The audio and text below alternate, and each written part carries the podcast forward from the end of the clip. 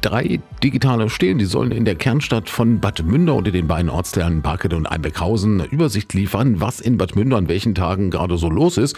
Das ist eine Idee aus dem Smart City Beteiligungsverfahren in Bad Münder. Das ist daraus entstanden und nun sind die Kosten für die drei Stelen ermittelt worden. 240.000 Euro werden sie samt Betrieb voraussichtlich kosten.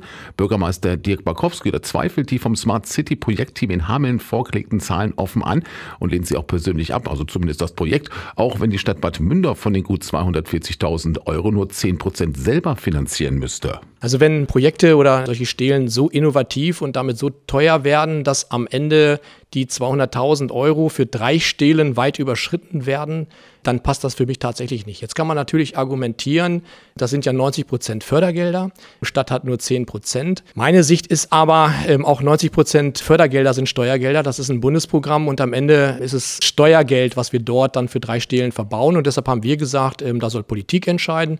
Ich habe eine eigene Meinung und ja, Politik konnte jetzt entscheiden und jetzt sind wir erstmal einen Schritt weiter.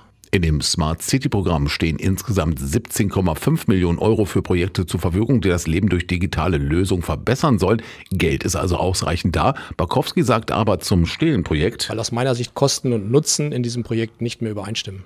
Die Politik in Bad Münder will das Projekt aber noch nicht beenden.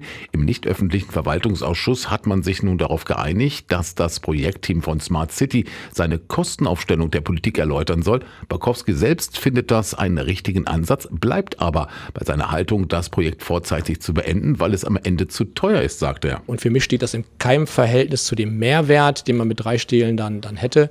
Politik hat jetzt entschieden, dass man sich das Gesamte nochmal vorstellen lassen will. Das finde ich auch gut und richtig, damit man dann am Ende eine eigene, bessere Entscheidungsgrundlage hat sagt Bad Münders Bürgermeister Dirk Markowski über drei digitale Stelen, die über das Smart City Projekt finanziert werden soll. Er zweifelt die Kalkulation von über 200.000 Euro an und will das Projekt nicht mehr verfolgen. Entscheiden muss aber da das am Ende die Politik in Bad Münder.